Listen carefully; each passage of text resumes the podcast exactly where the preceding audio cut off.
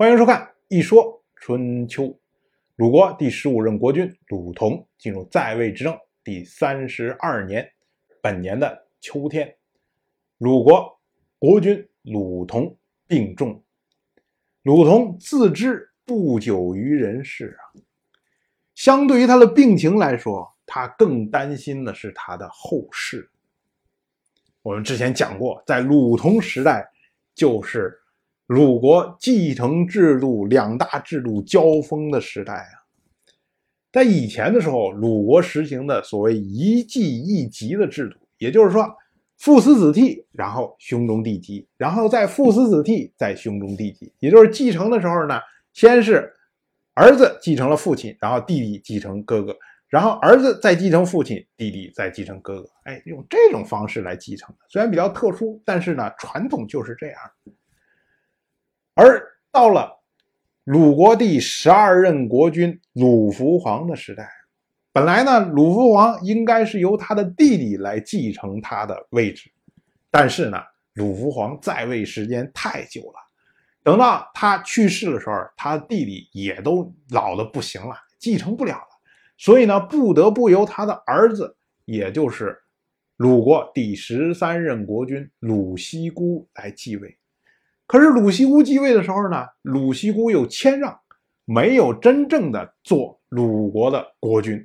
他自称呢是摄政成功，也就是说，我以国君的身份来执政，但是呢，我是摄政的臣子，这样造成了后世对他有两种针锋相对的看法。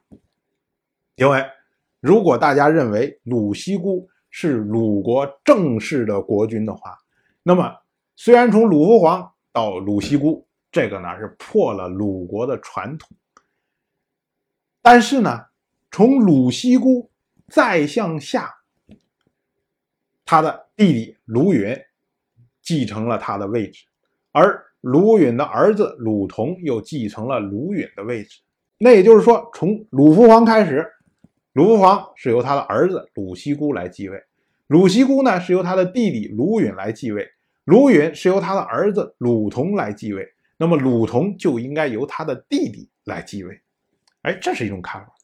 如果呢，你要认为鲁奚孤不是鲁国正式的国君，也就是说鲁奚孤执政了十一年，正式的国君是鲁允的话，那么也就是说，从鲁福皇开始，鲁福皇就是以儿子的身份继承了父亲的位置，而鲁允呢，又是以儿子的身份继承了父亲的位置。鲁同呢，又是以儿子的身份继承了父亲的位置。以这种方式看呢，也就是说，鲁国的继承制度已经从原来的一继一级这种制度，变成了嫡长制的父死子替的一以贯之的这样的制度。那有这么两种不同的看法。那么到底是选哪一种呢？对于鲁同来说，鲁同当然希望他的儿子来继位。他的儿子呢，叫做鲁班。说起来，鲁班这个事情啊，鲁班的出生也算有一段奇遇。鲁班的母亲是党氏人，叫做孟任。想当年呢，鲁同在党氏他们家附近铸造高台。鲁同这个人就喜欢铸造高台，铸造了不知道多少高台。铸造高台的时候呢，看见了这党氏家的姑娘孟任。我们一听孟任这个名，我们就知道党氏是任姓的。然后呢，孟任是党氏家的长女。于是呢，鲁同呢就想着追孟任，结果跟孟任这打打闹闹，打打闹闹，孟任跑回家了，把门一关，关上。这时候不开门，呃，然后呢，鲁同呢就开始提条件，说啊，你从了我吧，你从了我之后呢，我让你做鲁国的夫人。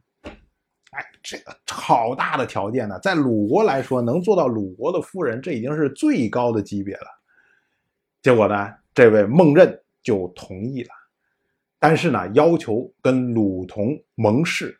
当时呢，就咬破了手臂，两个人盟誓，说：“哎，我可以从你，但是呢，你要保证我做鲁国的夫人。”这种咬破。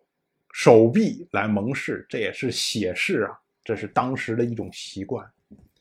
结果后来呢，果然做了鲁同的夫人，为鲁同生下了儿子，叫做鲁班。可是后来孟任大概是很早就去世，就死掉了。然后鲁同呢，又继任的新夫人是哀姜，也就是当前的夫人是哀姜。可是哀姜呢没有儿子，所以呢，鲁同就希望由鲁班做他的继承人。当然，我就这么一说，您就那么一听。谢谢收看。如果您对《一说春秋》这个节目感兴趣的话，请在微信中搜索公众号“一说春秋”，关注我。您不仅能得到《一说春秋》文字版的推送，还可以直接和我互动交流。我在那里等待您的真知灼见。